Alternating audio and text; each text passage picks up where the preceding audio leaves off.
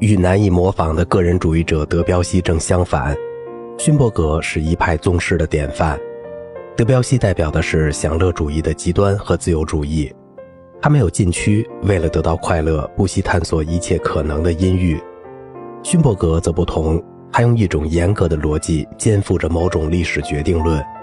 因为表达的需要发展到半音性的地步，因为调性功能在实践中越来越遭到质疑，所以进化的逻辑就导致在不参照任何调性原则的情况下，对半音调性进行重新组织。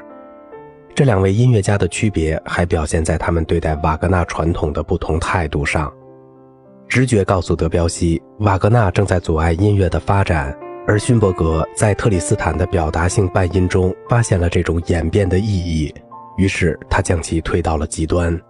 十二音体系是只用十二个音中的两两关系的作曲法，是勋伯格在1909至1923年逐渐建立起来的。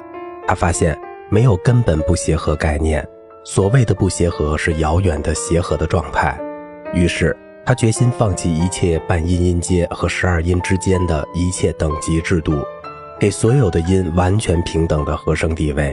在他于1909年谱写的钢琴曲三首中的第三曲和五首乐曲中，调性功能完全解体。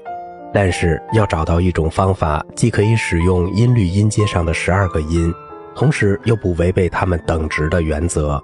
某些音的频繁出现，或者受自然音阶方式潜移默化的影响，可能吸引了他的注意，并向他暗示某些新的优先关系。除此之外，颇具建设精神的勋伯格不愿意让自己完全投入到一个彻底否定的举动。无调性只是体现十二音体系的一个方面，所以他不喜欢这个词。一九一一年，在和声学教程中发展出了一种了不起的无调和声理论之后。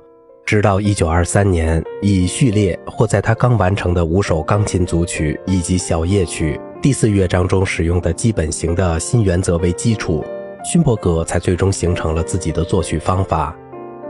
最早设想序列原则的不是勋伯格，而是约瑟夫·马提亚·豪尔。在后者那里是十二个音的根本排列，既没有八度音的重复，又没有重叠。作曲家用一种前者决定后者展开的顺序进行了排列。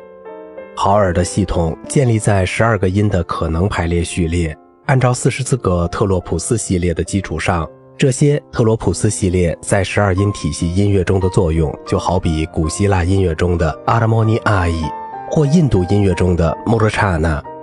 我既不会希腊语，也不会印度语。但是这些单词是用拉丁字符写就的，所以我用意大利语发音。根据所用的传统对位法模仿风格的原则，每个序列可以有四种形式：圆形、逆行或复线、倒影、倒影逆行。每种形式都可以向音律音阶十二度上的任意度进行移调，因此每个序列都有四十八种不同情况。一个主题可以包括数个旋律片段。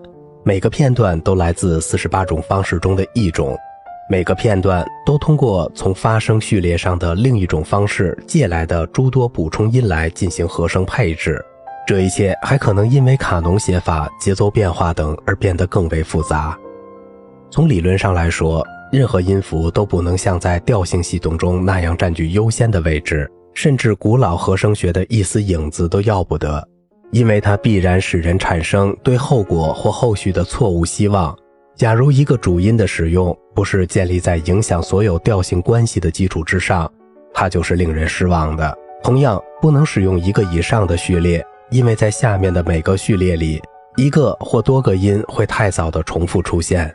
这样的多个序列的使用就会导致出现某个被重复音可能被解释为主音的危险。一般而言，统一性效果会减弱。总之，在影响二十世纪音乐走向的四大音乐家中，勋伯格最不具有颠覆性。他只是根据观察到的一个历史现象，而在新出现的声音环境中建立某种秩序。勋伯格对音乐走向的影响，无法跟弗洛伊德对心理学或马克思对政治经济学、历史学的影响相提并论。他还能在调性系统中作曲吗？勋伯格自己就在晚期的多个作品中使用调性。他说：“用 C 大调还能写出很多好音乐呢。”但是他反对的是那些只是搜罗一些不协和音程就想被视为现代派，但并没有胆量承担后果的人，或者那些在不协和音程中进行挑选，但是并不知道他们这种随意挑选有没有道理，也不知道为什么其他的遭到排除的人。在调性系统的坚实支持者们仍然拿调性规则大做文章的时候，很少有人持有这么清晰、真诚的美学立场。勋伯格的立场并不是一个理论观点，而是通过推理得出的选择。其本质特征就是那种令人赞叹的激进主义。有人指责勋伯格是一个知识分子作曲家，旨在影射理性在他的作品中所起到的作用。我宁可成为一个知识分子作曲家，也不做一个傻瓜作曲家。形式逻辑对他而言，首先是一个理解的因素。他在一次讲座中对此进行了解释。艺术的价值需要可理解性，这不仅为了满足精神，还为了满足激情。无论创作者试图激起什么激情，他都应该把自己的想法展示出来。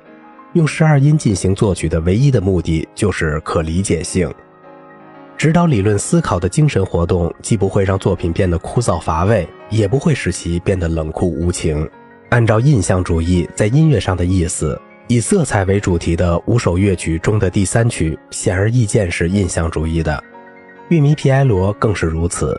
尽管具有乐器的数目极其有限，它的色彩却十分华丽。在我看来，这部历史性杰作表现出来的声音的丰富与巧妙，比说唱的创新性更为突出。后者是介于歌唱和朗诵之间的人声表达技巧，而属于十二音方法的作品就更能说明问题了。接受了游戏规则的听众不会徒劳地寻找被排除的东西，他们肯定能在其中发现感动、激情以及一个大音乐家和感情丰富的人的高贵之处。尤其在这几部杰作当中，弦乐队变奏曲、钢琴曲、弦乐三重奏以及勋伯格里程碑式的杰作《摩西与亚伦》，这部无旋律的音乐作品中的一切都十分迷人。亚历山大·斯克里亚宾是否早于勋伯格就预感到了十二音体系的音乐思潮？这个怪异的音乐家首先是肖邦和李斯特的追随者，他热衷于神智学，创作出一系列大胆的作品，其中充斥着令人大惑不解的玄学思想，但是不乏天才之作。一向言语尖酸刻薄的斯特拉文斯基把他贬为音乐器种患者。斯克里亚宾十分谦逊地回应：“我什么都不是，我是上帝。”大约从1908年起，斯克里亚宾使用一些调式音阶和一种模糊的和声，通过一个并置的四度和弦的神秘途径来实现整合。他使那种和弦成为综合性的，那是最典型的魔鬼和弦。无疑，他在勋伯格之前就找到了一种序列式的展开方法，其中就涉及上面提及的补充性，比如说。一个部分的由调式音阶构成的主题要伴有哪些补充性音符？他最后一部作品的草稿预备乐章写于1913至1914年，可能含有多个十二音和弦。然而，他的和声系统在本质上还是调式的，并不排除极端性。他更多的启发了巴托克和梅西昂，而不是勋伯格及其追随者。这一点我在后面还会提及。勋伯格的两个主要弟子阿尔班贝尔格和安东韦伯恩出色地补充了他的作品，以至于许多爱好者都把他们三人视为创建十二音体系音乐的三位一体。然而，迥异的个性使他们的审美观大相径庭。贝尔格热情，容易与人相处，气质是外向型的；韦伯恩却为人谨慎，城府较深，气质是内省型的。好了，今天的节目就到这里了。我是小明哥，感谢您的耐心陪伴。